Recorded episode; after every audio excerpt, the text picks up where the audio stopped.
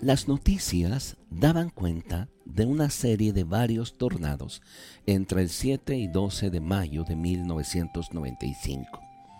Varios tornados dejan 29 muertos en los estados de Luisiana, Mississippi, Illinois, Texas y Oklahoma, y daños por valor de 9 mil millones de dólares. En medio de uno de estos tornados que devastó el condado de Will, en Illinois, un joven padre se encontraba sentado, meciendo a su bebé de tres meses de nacido. En un momento dado, la casa fue azotada por violento tornado. Cuando los feroces y aulladores vientos finalmente se apaciguaron y volvió la calma, la casa de aquel hombre había desaparecido. Y también el bebé. Pero según un informe de noticias, el padre encontró a su bebé en un campo cerca de su casa, sano y salvo. Y también lo estaba el resto de su familia.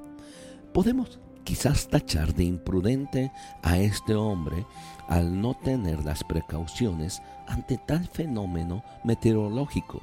Pero permítame terminar el relato. Cuando un reportero le preguntó si estaba enojado por haber perdido todo lo que poseía, él contestó, no, solo quiero dar gracias a Dios porque tengo a mi bebé y a mi familia. Algunas personas no tienen esas cosas. No me importa nada más. Muchas veces se necesitan tiempos de tragedia para acordarnos de qué es lo que realmente importa en la vida.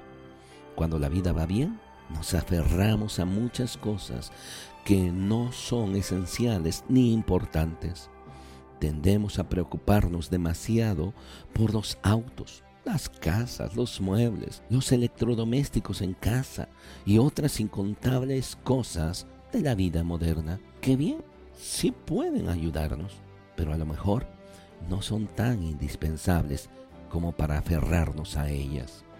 Pero cuando la vida se reduce a lo esencial, como sucedió en el tornado de Illinois, recordamos de nuevo que la vida es razón suficiente para dar gracias a Dios.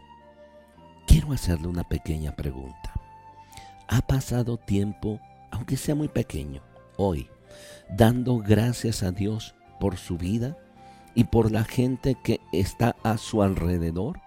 Llámese familia, esposa, hijos, no sé, lo ha hecho. Eso es lo que realmente importa en la vida. ¿Qué le parece si toma un par de minutos y agradece a Dios por aquellas cosas que realmente importan en la vida. La gratitud va a cambiar nuestra percepción de la vida. Muchas gracias por su atención.